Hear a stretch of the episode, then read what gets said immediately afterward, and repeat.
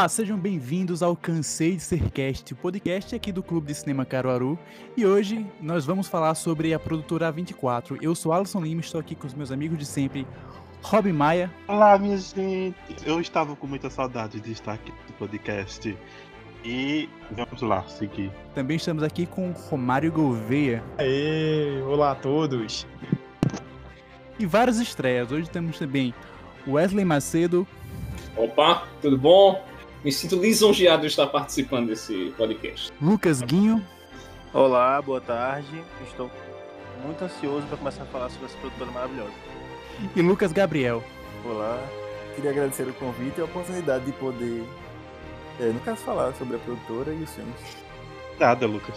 Ah, pois é, como eu adiantei, nós vamos conversar sobre a A24, que é uma produtora bastante recente. Ela tem apenas oito anos de, de fundação e já figura como uma das principais uh, produtoras, distribuidoras e estúdios do cinema moderno. Que eles produzem uma grande gama de, de, de, de filmes que são verdadeiras obras de arte que se diferem bastante do que a gente vem vendo no, no cinema moderno.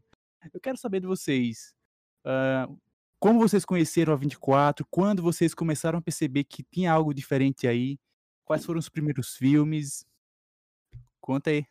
Começa, por favor, algum convidado, Wesley, por Ah, tá favor. bom. Beleza. Bem, eu conheci a 24 a partir do filme Enemy. E eu nem tinha ido por conta da, da produtora, eu tinha ido mais por conta do Jake Gyllenhaal, porque ele é um dos meus atores favoritos. Mas após assistir o filme e assistir também a obra maravilhosa do Robert Eggers, que é a, a Bruxa, né? The Witch, foi que eu comecei a perceber de fato que tinha alguma coisa diferente nessa, nessa produtora, que ela veio com uma premissa diferente, que muitas das grandes que a gente vê não se preocupavam tanto, de fato. Mas enfim, eu passo a bola aí para Lucas para ele poder apresentar, daqui a pouco eu falo também sobre. É, eu conheci a, a produtora, também não foi muito, no caso, pela produção, e sim pelo filme, que foi A Bruxa, que a gente tava, eu tava até comentando com o Wesley, que a gente tá querendo assistir, e a gente se encantou, tal, pelo formato, o, o jeito independente de, de produzir, e desde então a gente vem consumindo todo o, o produto da, deles, no caso. É, porque a, a 24, ela tem, como eu disse, tem essa premissa diferente de demonstrar não somente o talento dos atores, mas o talento do- dos próprios diretores. É por isso que, como o Lucas falou, a questão da independência está mais associada à autenticidade dos filmes. Não é um filme que é produzido pelo, pelo, exatamente, pelo lucro. É um filme produzido prévio, né? filme. É Então, acho que é interessante por isso que porque tem os esse criadores né? eles já são, Gente no caso, antigos né? nesse ramo e eles é, decidiram criar essa produtora, que primeiro era uma distribuidora e depois virou uma produtora, né? Então eles já sabiam onde apostar, onde tipo, a- co- colocar o- a medida certa, por isso que eu acredito que dê bastante certo, todo, a maioria dos filmes né, que eles Eu produzem. já discordo um pouquinho nessa questão de eles saberem de onde apostar, porque, tipo, é, fica muito a critério do diretor saber onde vai apostar, de fato. Porque a gente tem obras como o próprio O Lagosta, The Lobster, também, que, se você parar pra pensar, um cara que se torna um animal, vamos colocar assim, né?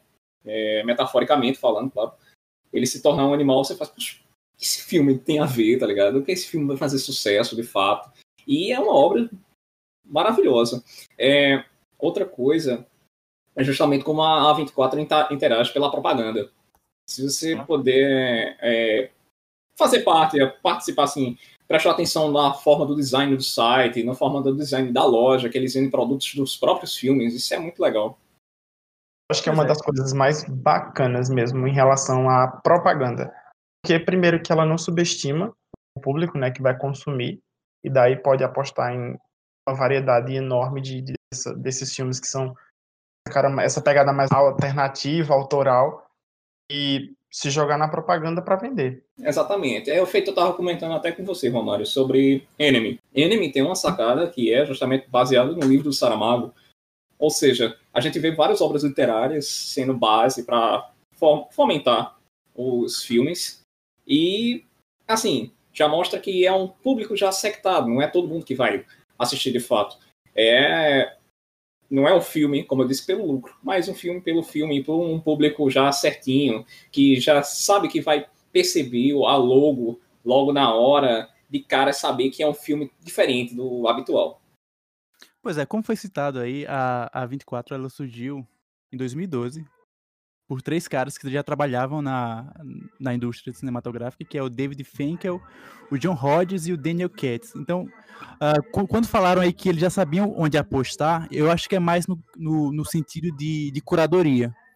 Porque eles pegam autores e filmes que fizeram sucesso em festivais e acabam dando mais notoriedade para esses filmes. O próprio diretor de Lagosta, que eu não sei pronunciar o nome dele, que é grego, né? É. Uh, ele já tem uma, uma carreira na, na, Grécia e ele acabou uh, fazendo com que esse filme dele, que tem um elenco fantástico, também é um filme maravilhoso, concorreu ao Oscar. Ele fez com que o filme alcançasse outros mercados. Uh, eles têm essa característica de, de, apostar em filmes. Enquanto distribuidora, não, não na parte de, de produzir, mas enquanto distribuidora, eles pegam filmes que se não fossem eles, não tivesse o trabalho de distribuição, de marketing, de, de propaganda viral que eles fazem, muito provavelmente não conheceríamos eles. A gente pode ter outros filmes aí, como o próprio Quarto de Jack, A Bruxa, que teve um marketing viral fantástico e só foi conhecido por causa disso. Se não tivesse esse trabalho de curadoria no primeiro momento por parte não só desse, dos três sócios, mas de toda a equipe que faz a 24, eu acho que ficaríamos muito reféns desse cinema de, grande, de grandes estúdios, que já, tá bem, que já está bem saturado hoje em dia. É, outra coisa é. Quer falar, Lucas? Pode falar, fala. Eu acho que também eles têm a questão muito de desconstruir a imagem de, de dos atores. Tipo, o Robert Pattinson mesmo. Ele tava na vibe. No, quando saiu um filme, acho que é A Caçada, se eu não me engano. Que ele tava na vibe do Sim. Crepúsculo, que era aquele menino bonzinho, aquele galã de, de Hollywood. E eles pegam ele e inseriram ele em um, em um mundo totalmente diferente. E ele foi reinventado dentro desse, desse filme. No caso, muitas pessoas se assustaram com a atuação dele. Tipo, caramba, como é que o cara de Crepúsculo, que, que brilha aí no, no, no sol, tá atuando desse jeito? Então, não é só um rostinho bonito mais. É, no caso ele. É. Ei, menino não. Menino não, cuidado com as fãs de Crepúsculo, que ele era um vampiro. Peraí. É o Batman. É, agora é o Batman. Ele é, deixou de ser um vampiro e se tornou um morcego. É... A, própria, a própria Scarlett, Scarlett Johansson também é aproveitada desse ponto de vista, assim, né, de desconstruir a imagem. Ela já era viúva negra, ela faz das Papel. obras isso, sim, sim. estúdio. Tem, tem algumas cenas nos frontais e todo tipo, enfim. Não condiz com a plasticidade do oferecida pelo filme da Marvel, com ela como viúva negra. Isso. É, é um filme fantástico esse. Eu fantástico. discordo, eu acho ele meio ele é muito parado. É, ele, ele, não é um filme para qualquer um, mas para quem uh, acaba se. Quem é fisgado por ele, quem entra na vibe do filme, ele, ele traz uma proposta, traz uma visão muito diferente do que a gente está acostumado em filme de alienígena. Sim, sim. Porque a, alienígena. é a única alienígena assim em filmes que eu conheço. Ela veio naquela forma só para realmente saber como era que os humanos viviam, né? Eles estavam Vou citar um filme, eu vou citar o mesmo diretor que a Alisson citou, que é justamente o Yorgos Lantimos, e pega essa característica da 24 de ter uma boa reputação positiva com os diretores e eles quererem retornar para a produtora, que é uhum. justamente o caso de O Sacrifício do Cerco Sagrado, que também é de Yorgos, nesse caso, e ele trabalha já com a premissa da, do mito de Efigênia, que tipo, não é uma coisa muito conhecida, de fato, para você pegar a questão do sacrifício que Artemis utilizou para salvar a Troia, no caso. Aí, enfim, é sempre bom ver. Outro diretor que eu posso citar também é o David Lowery, que é o diretor de Ghost Story, que ele estava retornando agora com Green Knight. Sim, esse, essa questão do retorno é, é, bem importante, porque até o Robert Eggers também, ele retorna com o The Lighthouse, né, que é o farol, sim, sim. e surpreendeu bastante com, com essa, no caso, esse formato e tal, até com o, o recorte da câmera, que é bem diferente, que remete aos filmes antigos, toda a, a questão da sonoridade, o áudio, é muito, muito massa a, a, questão da imersão e também da história, né? Que ele faz uma alusão com a questão do, do conto de Prometeu e tenta trazer para a modernidade. É muito foda, acho isso muito foda. Sim, outra coisa nesse farol é interessante também o distanciamento, porque o Robert Pattinson ele representa o, o novo, né, o jovem, forte e tal, e o William Dafoe já é o velho, experiente, o velho marinheiro, no caso. E não só o mito de Prometeu, que também é a base, mas são vários várias referências que os filmes, basicamente todos os filmes da A24 têm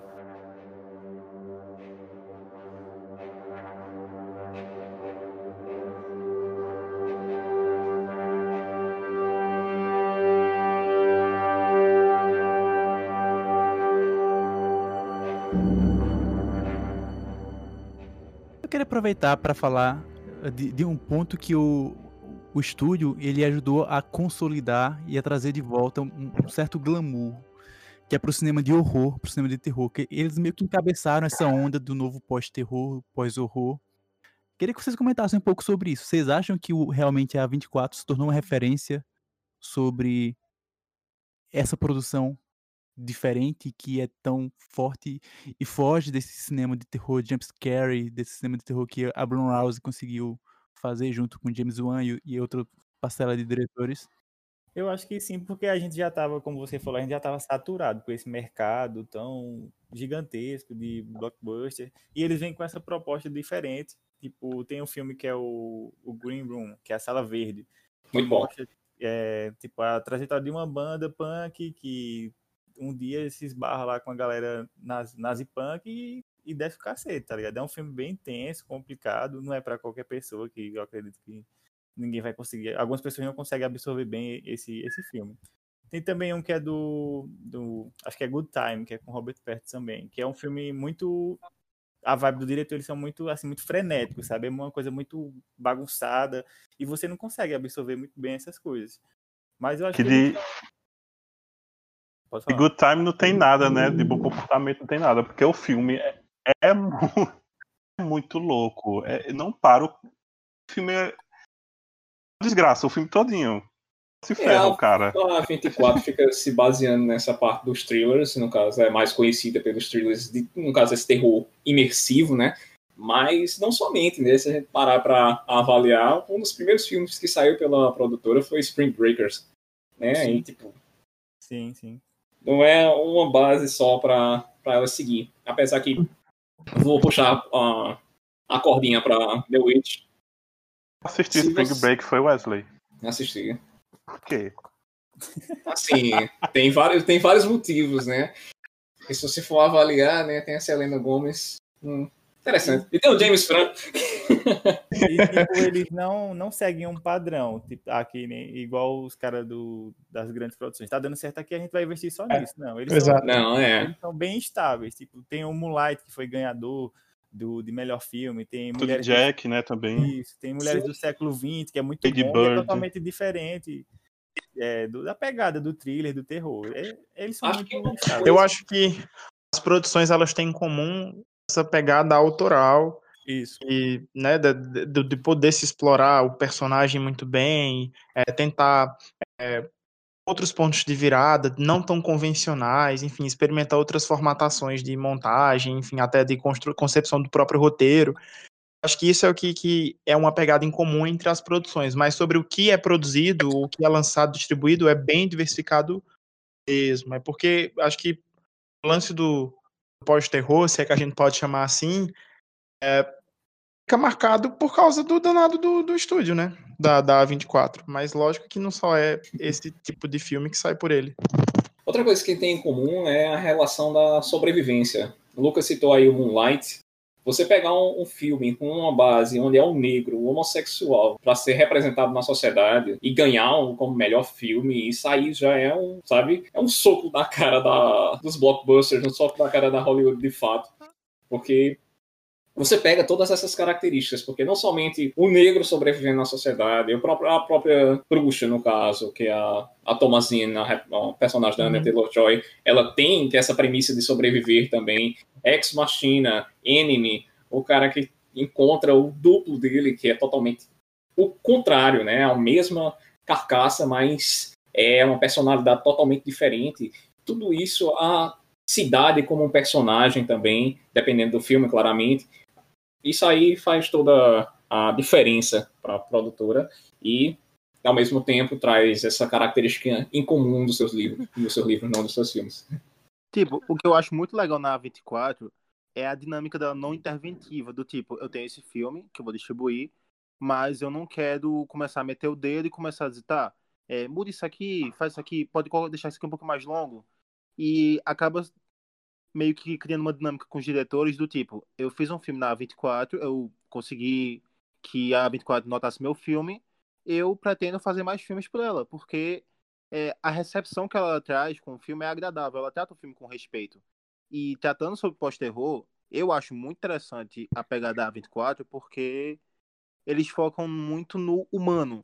Que, Sim. se você parar pra pensar, a figura mais assustadora, pelo menos na nossa realidade, é o humano. A gente não tem contato direto com criaturas místicas, com sobrenatural. Não sei vocês. Aí eu já não sei. Mas. Posso. Falo por mim. É, tem Falo por diversas. Mas, tipo, eu acho muito massa isso, porque ele foca no humano. O humano é assustador. E tem muito a ser aproveitado no material humano. Então, eu quero ver muito mais sobre isso. É... Eu acho que o maior exemplo de humanidade. Eu concordo com, com, com o Lucas Guinho, porque um desses filmes de terror pegaram foi um soco na minha cara, que o meu primeiro filme de terror da 24, assim, aspas, foi o A Ghost Story. E eu gosto muito, e eu gostei muito dessa pegada quando o terror trouxe uma crítica mais pessoal, uma crítica mais humana, que é que foi se tratando da solidão, se tratando da depressão, luto. Sim. E quando eles trazem isso pro terror, já é uma forma diferencial, porque a galera tá sempre acostumada com esse terror cheio, cheio de scare, com gore, com mutilações.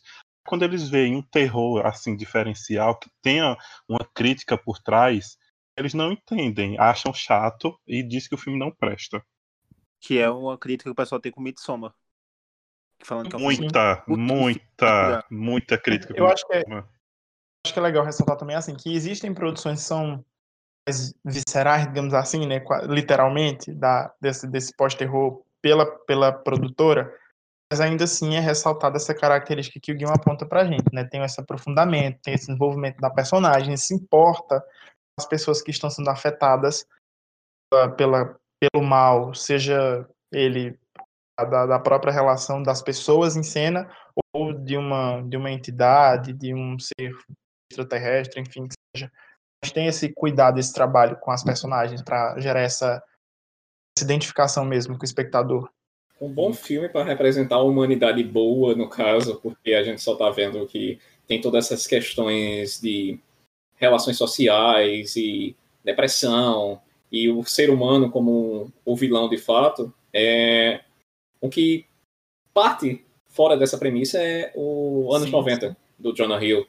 Você pega o crescimento do, de um menino vendo como é a adolescência dele e tal nos anos 90, e isso é muito próximo. Você faz, você faz com que se sinta parte do grupo. E é trabalha e é com uma linguagem isso. visual, uma linguagem de narrativa visual que destoa completamente do que uh, o cinema mainstream costuma trabalhar.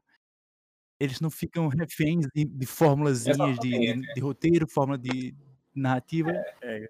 Dá muita liberdade para se trabalhar as obras e criar uh, aproximação e identificação com a, as personagens de uma forma muito mais natural, muito mais fluida, muito mais uh, sensitiva. Você busca explorar todos esses, esses, elementos através da trilha sonora muito mais bem trabalhada, de uma fotografia diferente, de uma interpretação em si mais diferente. Acho isso fantástico. Sim. Nos anos 90 mesmo, a, o filme todo é gravado como se fosse da câmera de, de um dos moleques que fazem parte do, do, do grupo. Isso é excepcional, pô. Eu acho muito legal. Ontem, Romário e eu, a gente assistiu um filme mais ou menos nessa pegada, não foi, Romário? Da A24 também. Sim. Lançamento, e, né, Roberto? É, é, teve, pra mim, me lembrou muito o roteiro de Stephen King. Essa pegada de jovens, um grupinho de jovens se reunindo para assaltar ou encontrar um corpo. Mais ou menos assim. E é bem legal o filme. Eu esperava uma coisa mais eletrizante, uma coisa mais impactante.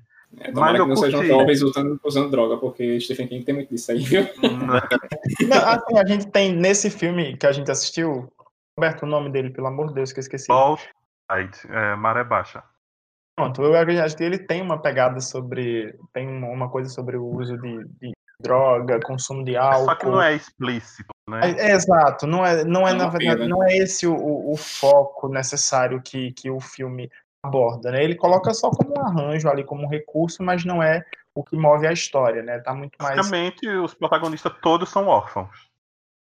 É, isso é uma coisa interessante, é o que liga esse, esse grupo, caracteriza bastante. E faz pensar assim, Stand By Me, por exemplo, onde, enfim, de alguma forma, a, esse espectro familiar é meio negligenciado na vida de todos aqueles, aqueles jovens. E aí acho que por isso faz uma, uma, uma traz uma relação bacana, esse, essa atmosfera.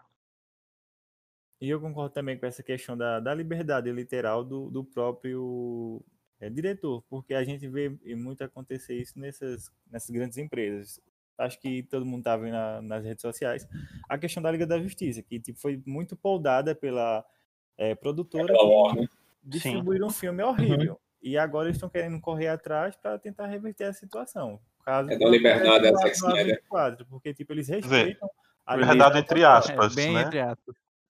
É da liberdade entre aspas. Bem entre aspas, realmente, porque não funciona na mesma premissa da, da A24 de dar essa liberdade. Por isso que até os diretores eles retornam para a produtora, justamente eu acredito por essa liberdade em si. Sim. É, como, como falaram aí no, no caso da, da Warner, a Warner e representa bem esses grandes estúdios que uh, interferem muito na, na produção. Se você não for um grande diretor como Christopher Nolan ou qualquer outro do, desse, desse patamar, você não mande nada no seu filme. A Warner é famosa por isso, porque ela já mexeu muito na edição do primeiro Blade Runner, já mexeu com Liga da Justiça agora, com Esquadrão Suicida, com Hobbit, fez o Hobbit virar aquilo, aquela, aquela coisa. Ixi. E, tipo, a, esse estúdio, a 24, ela, ela trabalha com cinema a gente pode chamar de cinema independente, cinema de baixíssimo orçamento em relação aos outros cinemas, e eles também não buscam ser grandes sucessos de bilheteria. Claro que eles buscam se pagar e ser lucrativo e ter algum retorno financeiro nisso, mas eles priorizam a qualidade em detrimento da, da bilheteria. Porque assim eles acabam fazendo uma construção de público, uma construção de, de, de atrair as pessoas por conta das críticas positivas e não porque é o filme mais visto da semana. Isso é interessante porque realmente valoriza grandes. A, a gente tem aqui só na, na 24 grandes diretores hoje em dia que lançaram seu primeiro trabalho por lá, como em A Bruxa, Robert Eggers, como o diretor de, de, de Hereditário e Midsommar, e esse pessoal que está construindo uma carreira muito forte internacionalmente por causa de um lançamento que prioriza a qualidade. É, eu acho que no caso do Ari Aster, ele está ganhando mais reconhecimento agora em Midsommar. Polêmica. Mas enfim. Pode para ver o próximo filme. oh, com, com, com licença, do, com a permissão do diretor, eu queria fazer uma pergunta para vocês. É pro geral, mas especialmente pro o Lucas e o Wesley. Se vocês conseguem enxergar alguma outra produtora, alguma característica semelhante, pode ser alguma produtora passada também, que de repente tenha dado oportunidade para diretores estreantes ou que tenha tido uma pegada mais é, autoral nos seus trabalhos, mas enfim, que depois acaba. Eu acho que essa essa possibilidade, mas a gente teve a Miramax, por exemplo, também, que dava essa abertura. É, não é um 100%, que eu acho que nenhuma dessas produtoras vai ser 100% de fato da essa liberdade.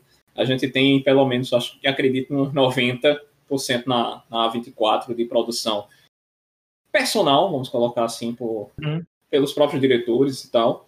Mas eu acho que ainda tem um dedinho para fazer realmente a propaganda, porque elas utilizam os próprios filmes como a propaganda, não é uma, uma ah, fulaninho, vamos assistir esse, vamos assistir tal filme e tal. A estética do filme já é atrativa. Você pega um filme, uhum. pronto, como o próprio Midsommar, só dizer assim, poxa, um filme de terror na claridade. É. Deve ser uma coisa totalmente fora do comum. E realmente é uma experiência fora do comum. Porque você precisa avaliar o filme não somente pelo que ele é, pelo gênero. O gênero vai ser uma coisa muito superficial se você não mergulhar de fato na obra. Eu concordo. Tipo, acho que não teve uma. Teve alguns que tentaram fazer isso, mas não conseguiram, e acredito que a A24 ela está tendo mais sucesso é, nessa questão da, de ousar para poder é, crescer. Mas outras produtoras eu não, não me recordo, assim, que tentaram e conseguiram crescer dessa forma. Coisa que eu queria falar antes, lá logo no comecinho, vou falar agora. Hum. E agradecer a 24 por mostrar ao mundo o verdadeiro talento de Robert Pattinson. É isso. Sim, é de foto. Ele no Farol e em High Life. Tá, e, menino, High Life é... ser um, um filme meio complicadinho. Meio complicadinho. Meio complicadinho. É. é um sêmen estelar, interestelar, mas enfim. E tem um filme que é bem interessante. Mas eu, eu achei a produção muito boa, viu, de High Life. É, é, é legal. E tem um filme que é bem interessante, que é com o Tom Hardy, que é o Loki, que é tipo ele uma hora e meia dentro de um carro conversando com a câmera. Que é mais baixo orçamento do que isso. Sim, tipo. Quase acho que não gastaram quase. Os nada. Mortais, o primeiro. Sim, em relação a essa questão de se produzir Talvez não tenha nenhum outro estúdio que faça isso, mas eu, eu vejo que uma coisa que tem uh, uh, ajudado bastante a 24 hoje em dia são os relacionamentos que ela cria, que ela, que ela vem criando com o mercado, não só com os atores. Por exemplo, a 24, uh, ah, ano passado, ela fechou um acordo com a Apple para produzir filmes originais exclusivos para Apple TV e ela vem fechando esses acordos para fazer filmes para streaming. Então, ano passado a Netflix lançou o Joias Brutas com Adam Sandler, que deveria ter ganhado o melhor ator. Deixa aqui a minha revolta. Fez um acordo para lançar esse filme por lá. Então eles acabam pegando uh, esse serviço de streaming e, e criam portas para distribuir seu filme, consequentemente leva o filme para muito mais pessoas e mais pessoas. mantém a qualidade deles. Já, já garante bilheteria, se não for bilheteria vai ser assinatura, mas já garante isso e e permite com que o, o, os diretores, os atores tenham muito mais liberdade para trabalhar, tendo certeza já de um retorno. Acho que um filme interessante que ninguém ainda falou, que é da 24 também, e é de um diretor meio perturbadinho, é o Gaspar Noé, é Clímax. Ah, meu Deus, Clímax. É Favorito um de Roberto. Eu achei incrível. É uma BDS trip. Eu enlouqueci, mas... eu enlouqueci com aquele filme após você, você assistiu direitinho, porque tem que ser assim. Fiquei agoniadíssimo. Tinha hora que eu, eu ficava com agonia no olho, sabe? Bateu até Mas a cabeça o Gaspar Noé tem essa, essa característica, se você pegar. E a gente, vê, a gente viu pelo, pelo por Irreversível, Enter the Void, outros dele. É, se você não assistiu o Clímax e não quis dançar igual, assistiu errado. assistiu errado, né? Mas... Assistiu errado.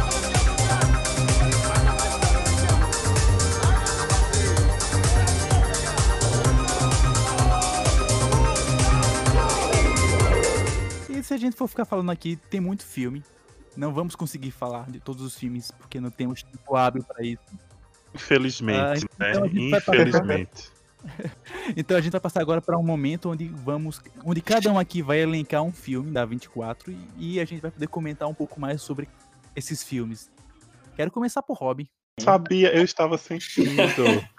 eu até botei aqui é, para olhar ele. Fale, feiticeiro escarlate. Vocês sabem muito bem, por favor, eu quero um coral na hora. Fênix, vai, Robin. Summer, com certeza, né? Primeiro, é Lucas e Alice, por favor, fiquem calados. Nossa. É, Lucas não, Wesley e Alisson fiquem calados. Censura! Primeiro, porque Hereditário, Hereditário foi um filme que me atraiu muito, né? Eu gostei. Interessei, eu ouvi, viu? Interessei pelo diretor. Fiquei aguardando muito pelo filme dele. Então, o próximo foi Midsummer, que para mim também foi um filme bem superior. Hereditário. É filme para todo mundo, exatamente. É, Fique claro o hate aqui, tá, galera? É, fica. É. E aqui tá uma parcela de é, a, a produtora não pode criar sempre várias obras perfeitas, né? Aí a gente tem essa falha, como diria o presidente, né? Essa fraquejada da A24 que foi o hereditário, mas enfim. Eu digo, Bolsonaro enrostido, meu Deus. Pra quem não sabe, é, tem easter eggs de Midsummer em Hereditário. E... Mas não tem easter eggs em Hereditário em Midsummer. Por que será? Vou ficar calado. Até não, né? Porque é, seria anacronismo, né? Cronologicamente impossível. Não, ele acabou de dizer que tem referências de Midsommar em Hereditário, ou seja, ele estava pensando no, no, segundo filme. Não seria anacrônico. Ah, com certeza, tivesse... ele estava pensando já. Obviamente. Assim, aí... Ele viu a falha que ele cometeu. Por eu, me interessa... Por eu me interessar muito em Hereditário, aí eu fui de olho no diretor, né, lógico. Aí, o próximo o filme dele foi Midsummer. Com certeza. Infelizmente, infelizmente não assisti no cinema, porque o cinema de Carvalho não trouxe. Mas eu tava querendo muito, e foi um filme que me atraiu muito. Primeiro, a fotografia é linda. A fotografia é belíssima. belíssima ah, sim, isso, isso, isso a gente não pode negar. A fotografia é belíssima. É absolut... Planos fantásticos. É... Atriz, Florence Pugh interpretação. Ali, ela soube interpretar muito bem, ela soube trazer a dor. Lindo, a né? irmã da Viva Negra. Enfim. É. Isso mesmo. É. Contar também que o filme fala, se trata de luto, de perda, de e livramento, de né? né? E de recomeço. Porque o final. Dá uma sinopse básica final, do filme, para quem não conhece o filme, se interessar um pouco mais sobre ele. A sinopse básica é de uma menina chamada Dani. Ela tinha acabado de perder a irmã e os pais e ficou meio que traumatizada, só que ela queria meio que se livrar disso. Aí ela foi para uma viagem aonde na Suécia, né? Se eu não me engano. É. Foi para uma viagem na, na viagem Suécia. Top antropológica. Isso. Aí quando chegou lá encontrou um seita, uma religião diferente. Aí ela foi aproveitar, né? E nisso deu no que deu, que eu não vou dizer mais, porque se quiser né? assistir, se quiser assistir, eu digo uma coisa, preste muita atenção em cada detalhe do filme, porque o filme também é muito simbólico. Sim. E a, e a simbologia no filme está espalhada, só prestem muita atenção para quem for assistir. Cada Isso. personagem, por exemplo, tem uma representação de uma realidade que acontece justamente quando Isso. você entra em contato com cultura diferente. Eu acho que isso é o, o base. Sem dar spoiler, mas é um filme realmente muito bom. E também, para não deixar de fora, problematiza relacionamentos. Né? Sim, relacionamento sim. abusivo, né? Isso que eu falei do recomeço e do livramento. É, eu já dei um spoiler aí. Falar em recomeço, é. livramento e relacionamento abusivo é meio complicado, né? Mate um homem. Pois bem, próximo. Mário. Mate um homem. Dali, Roma. Ai, ai, ó como já falaram de Midsummer, para mim, que eu gosto, que eu quero a vida e assistir sempre que possível, Lighthouse, Farol, que teve resenha, inclusive, do nosso amigo aqui presente, nosso amigo Lucas, desenhou pra gente o filme O Farol, lá pra página do Instagram. Inclusive sigam. A dupla. É, inclusive sigam, muito importante. É, inclusive sigam, realmente.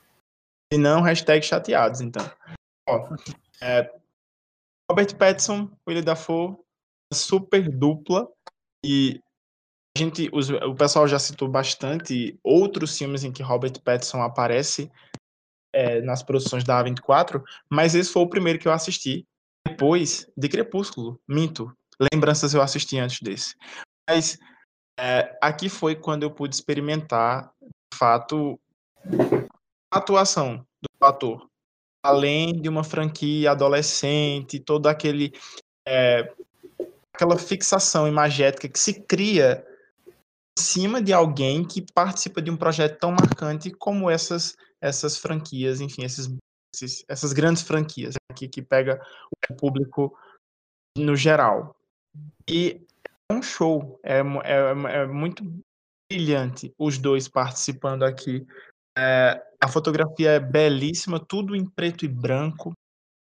E também, além das, das referências a, ao mito de Prometeu, que o Lucas já comentou inicialmente, a gente também tem aqui um, um, um espectro meio que Lovecraftiano também, presente no filme. É muito, muito, muito, muito interessante acompanhar a relação dos Qual dois. Qual a sinopse básica do uma... filme? Apresenta aí para quem não conhece. A sinopse básica, um jovem e um faroleiro. A sinopse básica. Velhos. E tem, e tem muita influência também, acho que de Bergman e algumas coisas de Hitchcock, que também é muito assim, agonizante algumas partes. É... Ah, sim, lembra algumas coisas de Hitchcock mesmo. A fascinação, né? A loucura também, o isolamento. Ok, meu querido, fale na cara. Na cara. Aproveitar aí a sua, o seu elogio ao Robert Pattinson para indicar Good Time que é bom comportamento pra galera assistir, porque é muito bom. da 24 também. Já, 24 também.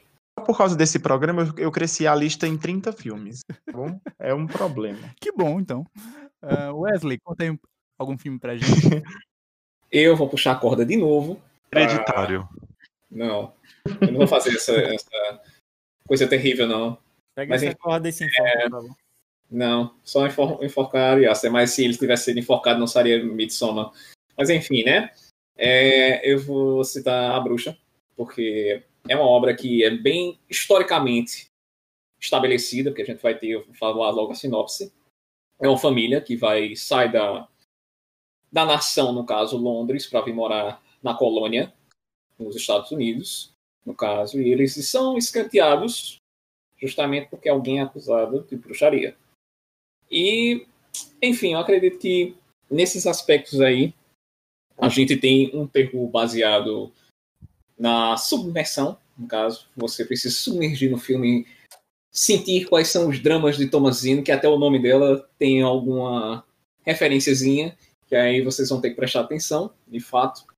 E o meu queridíssimo Black Phillip, porque quem não quer viver né? a vida deliciosamente, né?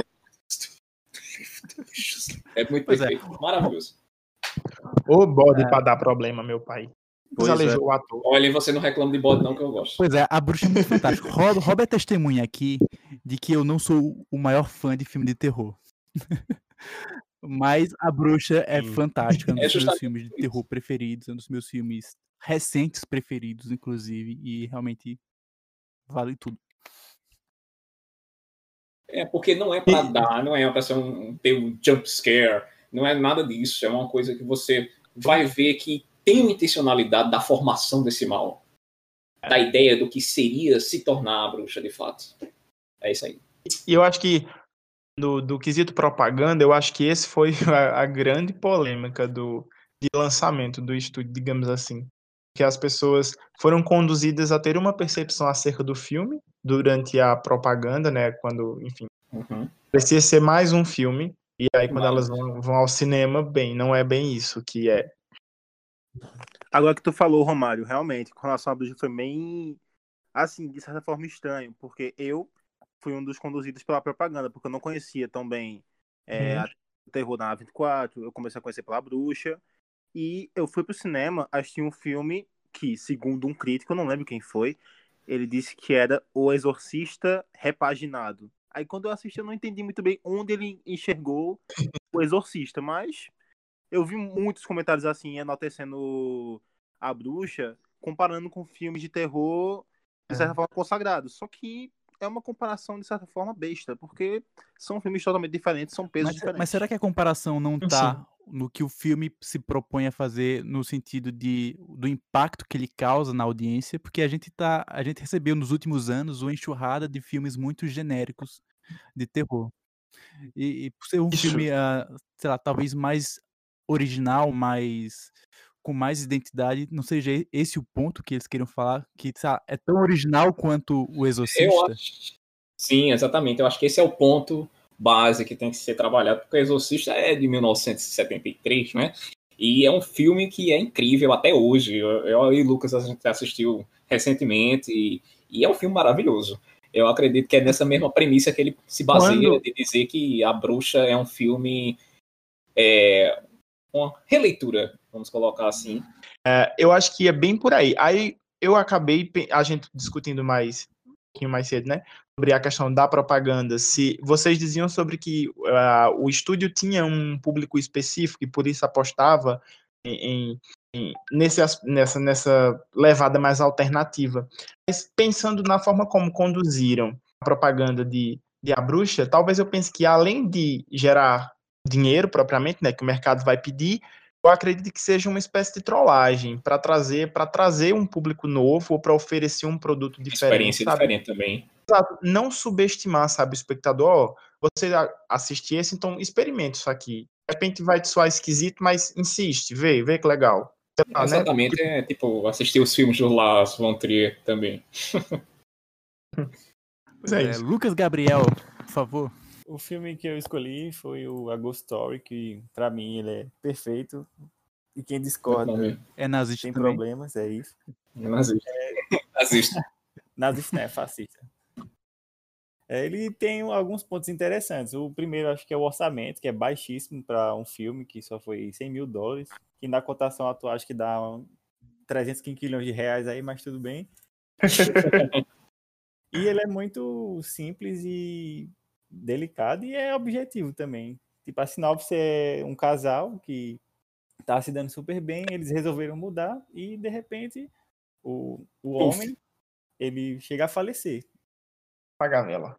E depois disso ele retorna como um fantasma e vai até a casa da, da esposa dele e acompanha a trajetória dele, dela, no caso de desapego, se afastando da, da memória dele, de tudo que eles viveram nessa casa. Aí esse filme, eu confesso que eu não assisti quando lançou, eu demorei muito tempo para assistir, acho que eu assisti esse ano, se não me engano, foi ano passado.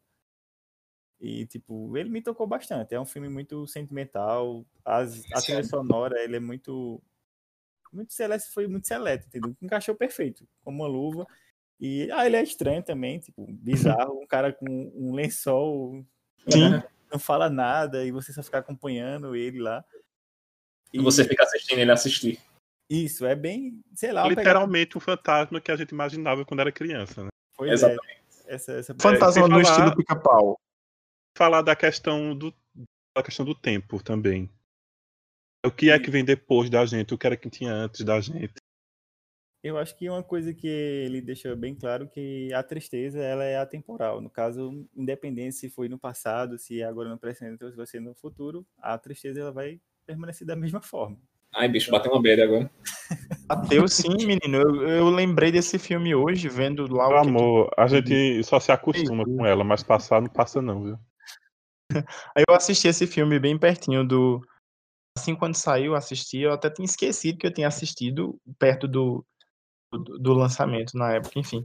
Mas causou um, um sentimento de, de estranhamento, sabe? Às vezes, de, de, não pertencimento, e aí é muito doido. É, o filme ele, ele provoca quase que o âmago das nossas almas. Isso, e até o enquadramento, né? Que o recorte ele é diferente, ele remete mais uma câmera antiga, que é aquele é. corte mais quadrado. E, tipo, os, os planos que ele filma, o diálogo dos, dos fantasmas, né? Que não sei nem se pode dizer que aquele é um diálogo que não tem nem linguagem. E eu gostei muito do diretor também, que ele é muito criativo. E tem um filme dele que para esse ano vai sair, que é o se não me engano, é o, isso, que é o, é o Cavaleiro Verde. Que isso é, eu quero muito ver. Quero muito, muito ver. Sim, muito. É um mix de fantasia com aventura. Não sei se vai lembrar um pouco Senhor dos Anéis, acho que é até ousadia falar isso, mas eu tô botando fé nesse filme. O trailer, quem, quem não conhece, procura o trailer desse filme. É lindo. Qual é o nome? O Cavaleiro Aproveitar Verde. e dizer aí o filme que vai ser esse. É Saint Maud. É também. Saint Maud é dele?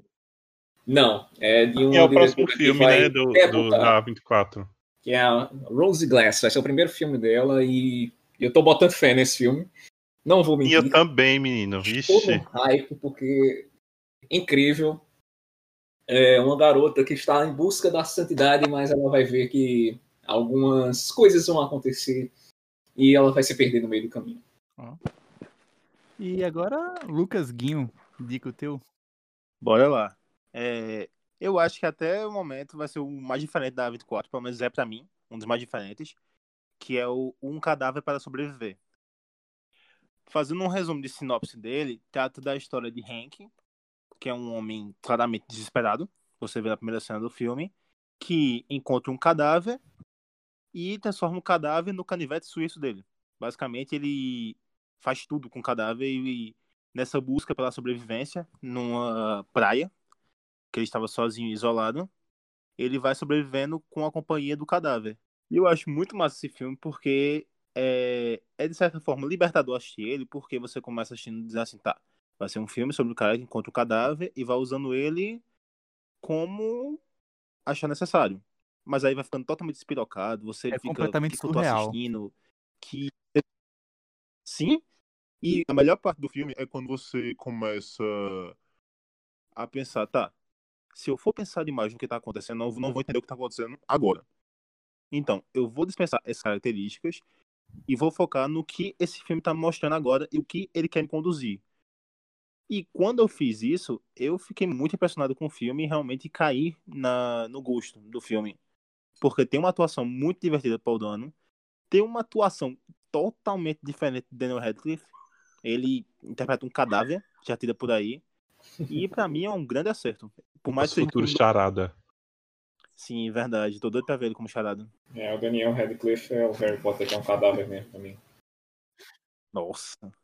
Meu Deus do céu, que crítico. Você é crítico mesmo, viu? E você, senhor diretor Alisson? Eu quero falar sobre Ex Machina, que é um. Eita, esse filme é muito bom, meu Deus do céu. Maravilhoso. Eu... já ia falar, é, como assim você não falou de como falar com garotos É maravilhoso também, mas esse fica para depois. Ah, é, Ex Machina é um filme fantástico. Tipo, eu sou um grande fã de ficção científica, tanto no cinema como na literatura. E foi um filme, é um filme extremamente barato de ser feito, apesar de ter alguns efeitos especiais na personagem principal, que é interpretada pela Alicia Vikander. Mas uh, é um filme que traz muitas discussões uh, em torno da, do, que é, do que é ser humano, do que é ser um ser vivo, um ser senciente. É porque a sinopse básica é basicamente tem um, um, um milionário excêntrico que é dono de um site de buscas, de um site de buscas, vamos dizer que é o Google, que ele cria uma inteligência artificial e chama um funcionário para fazer o teste. Eu esqueci o nome do teste agora, teste Turing ou não? Que é um, é um teste utilizado para Mas... testar inteligência, inteligências artificiais. É o teste não, não, porque o teste Asimov é mais em relação à robótica, a humano, a máquina fazer mal ao, ah, sim, sim. a um ser humano. Então, esse é um, esse é um teste para ver se o humano consegue de, e, e, diferenciar se é, é uma inteligência artificial de verdade ou se é outro humano conversando com ele. Aí, no caso, o filme todo se gira em torno desse teste, dessa discussão com essa inteligência artificial, uh, discutindo com ele, ele acaba se apaixonando por ela, porque ela é mais humana do que ele é humano. Em, em questões de sentimento, em questões de, de pensamento, ela consegue desenvolver um pensamento racional e aprender e a sobreviver, a pensar, a discutir. E é um filme muito. Tal, talvez eh, eu, eu posso dizer aqui que é um dos filmes que mais dá medo desses todos aí, de terror da 24, porque é um filme que fala sobre tecnologia, de inteligência artificial e de robô, que é algo que dá mais medo do que isso. É porque é próximo da gente. Não confie em robôs. Não é confie, não confie. Sinceramente, gente, cairia facilmente. Também cairia, mas eu não confio em robô. e tem um elenco fantástico. A gente tem a Alicia Vikander, o Don Hal Gleason e o Oscar Isaac. Oscar Isaac. Só os três, basicamente, e... Fantástico. Não carregou o filme nada. nas costas, né?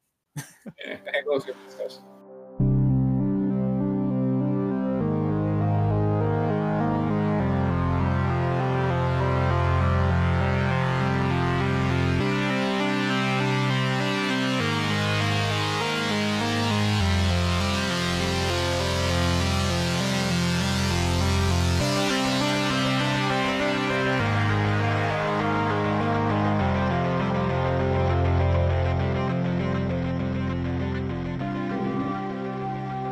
Isso, a, gente conversou agora um pouco sobre vários desses filmes. Eu sei que tem uma característica em comum aqui com todos, que a gente foi vendo um ou outro filme do estúdio sem ter noção do estúdio e que de repente uh, hoje virou um sinônimo. Quando tem a assinatura do A24, acho que já chama pelo menos o interesse de conhecer mais sobre o filme até assistir ele. Não sei como é para vocês.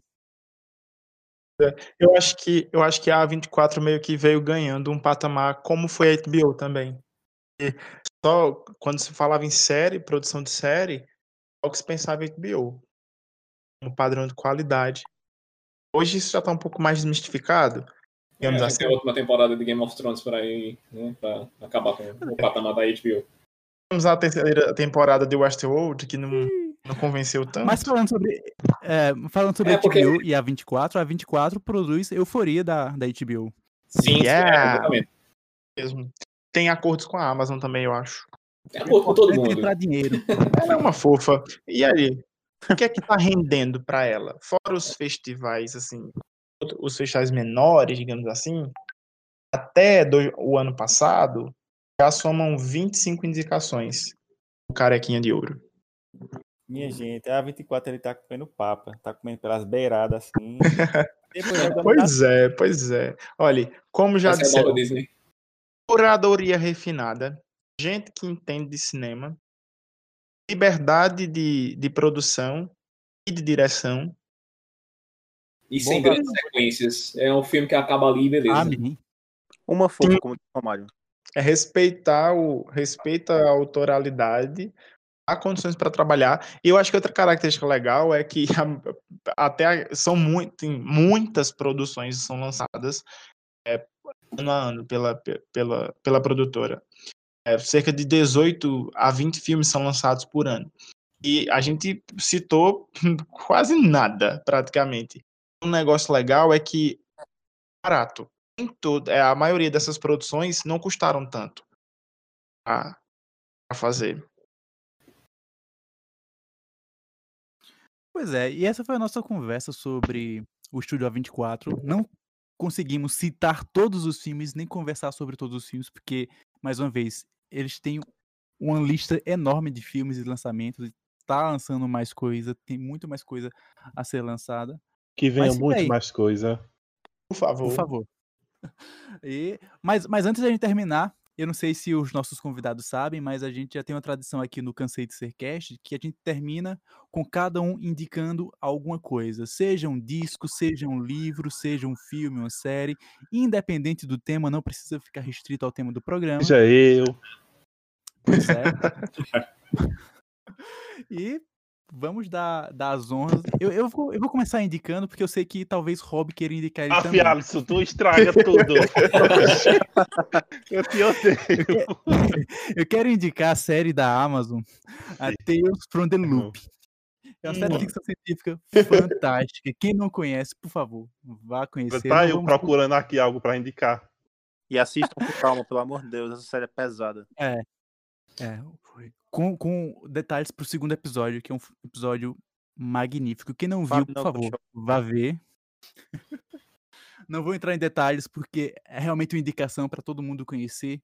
É maravilhosa. É, ela é baseada. Eu acredito que a gente vai gravar um podcast sobre essa série eh, muito em breve, mas basicamente ela é inspirada numa série de ilustrações de um pintor sueco, sei lá de onde bexiga ele é.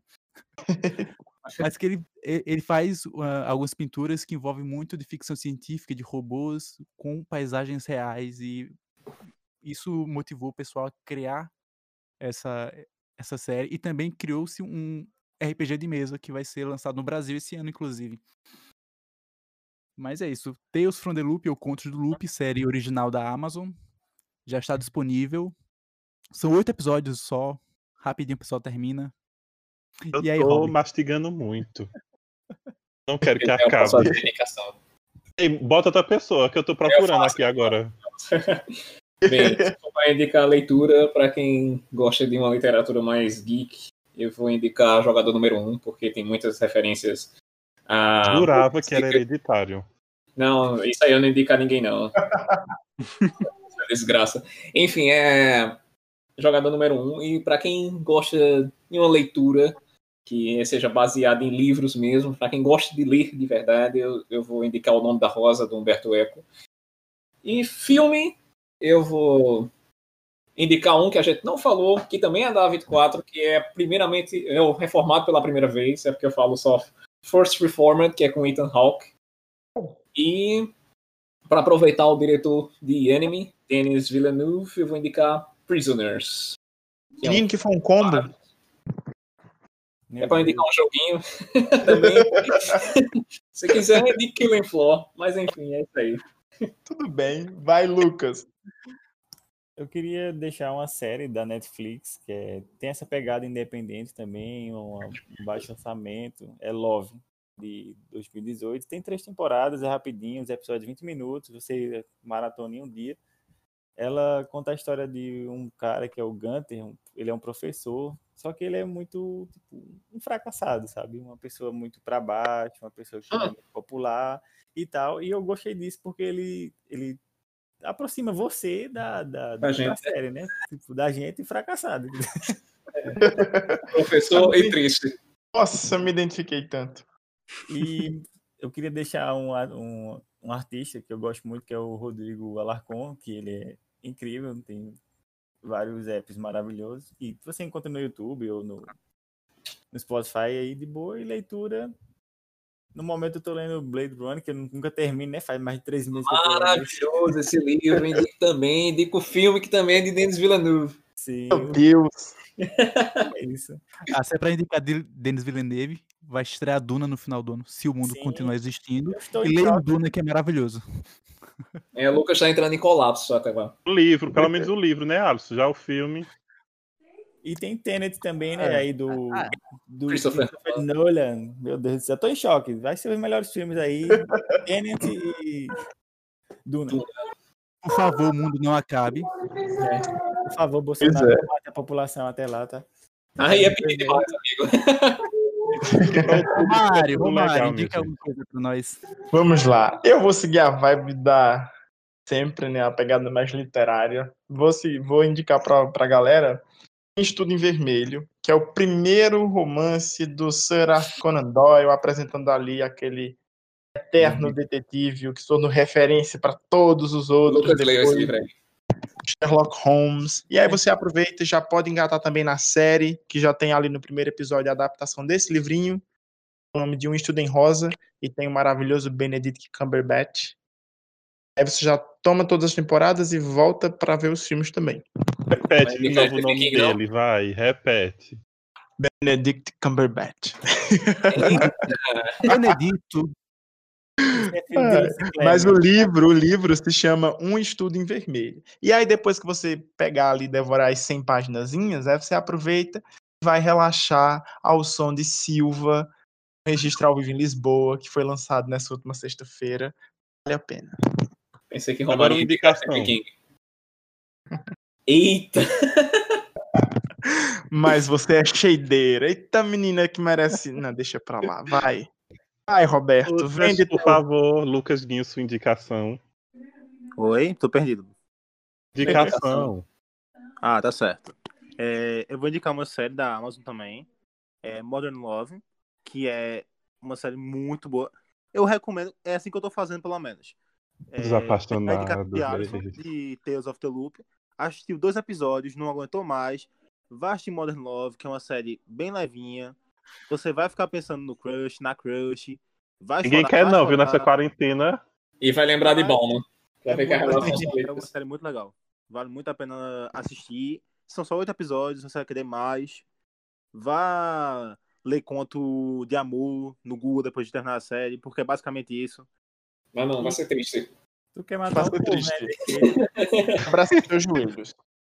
Mas é legal. E de ah. livro, pelo menos o livro que eu tô lendo agora e vou terminar, Deus quiser, é O Sol é para Todos, do escritor Harper, Harper Lee. Consegui falar agora? Consegui. É. Chegou. Sobe. Vai, Roberto, Chegou a vez. seu WhatsApp Alisson, Alisson, era, não era pra eu ter dito no começo rodar a vinheta? Ai, mulher, que todo mundo é. já tem teu contato. Minha indicação vai ser uma série animada da Netflix chamada The Midnight Gospel. E é uma série, uma série animada tanto é, complexa, tanto é, roteiro quanto na animação, mas vale muito a pena, porque cada episódio é uma coisa diferente. Eu ainda digo que cada episódio é um podcast enorme. Você acaba a temporada, você diz: o que é que vai ter mais na próxima? Só que a série é baseada em outros podcasts que o cara fazia, como é o nome dele, Duncan, Duncan Trussell, que tem mais de 360 edições. Então, dizer que vamos ter mais Night Gospel por aí. Deve ser filho do Tem Stephen uma. É, Saiu, saiu esse ano, é, é novo, saiu esse ano. É só tem uma temporada. é, quando Tem você estiver com seus menino. 60 anos, você termina. Provavelmente. Tanto tempo que vai Ou não. Ou não, né? A gente sabe nem se tá vivo no próximo ano, mas enfim. Tentem assistir esses, essas indicações, ler e tudo mais antes da gente morrer, porque é essencial. Olha, é bom, Se você, eu recomendo, se você puder voltar, pega um caderninho, né, um papel, que eu acho que já deu duas folhas. Exatamente. E lá Ah. morrer e assistir depois é bom também. O quê? Se puder morrer e assistir depois, vale a pena também, se você conseguir. É, vai que, né? Já É, foi vai citado a Ghost Story, o fantasminha lá, ele morre, o fantasminha morre lá, vai. acho que no meu caso, no, no inferno. A galera morre, cobre de lençol e pronto, é a eternidade. Acabou, assim. Pois é, isso. Esse foi o nosso episódio do Cansei de Ser Cast dessa vez. Espero que vocês tenham gostado de participar e que voltem mais vezes. A gente tá sempre. A gente vai tentar manter mais uma frequência de gravação. A gente sempre promete isso, mas nunca mantém. Mas vamos tentar dessa vez manter a frequência de gravações do, do, do Cansei de Ser Cast. Já convido vocês para gravar sobre Contos do Loop, com spoilers, já vai dar tempo todo mundo assistir e chorar e, E sentar no banheiro. Mas é isso, pessoal. Foi um prazer ter vocês aqui. Espero que quem esteja ouvindo tenha gostado e que tenha anotado e que vá assistir.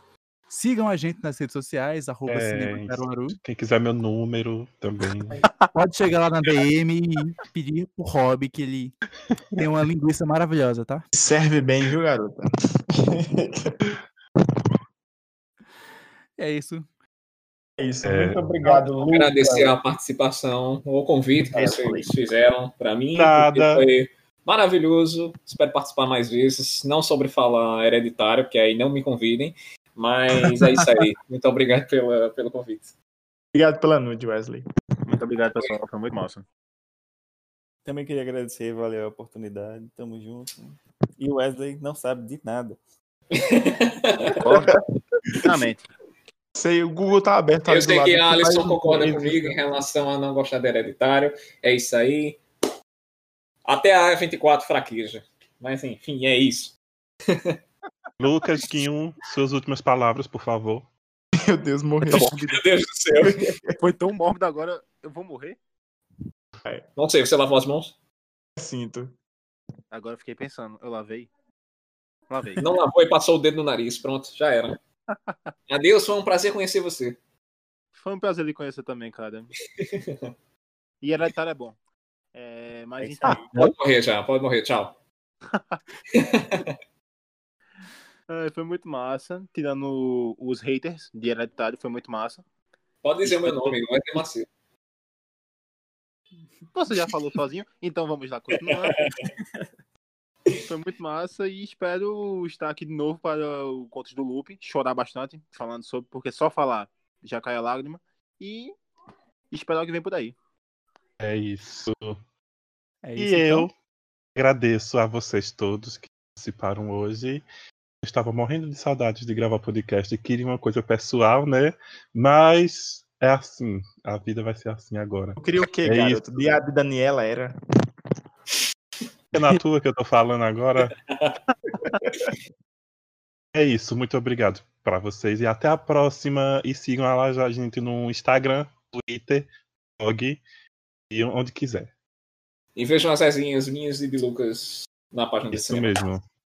Aí, muito bem, a gente vai fazer um, um repost lá legal. Impulsionar. Muito obrigado, Romário. Você é sempre atencioso. Júri, Pois é isso. júri. Um abraço, Pois é isso. gente. Ficamos por aqui. Até a próxima. Tchau, tchau. Tchau. Valeu! Não diga alô, diga Olá, Adriano Galisteu.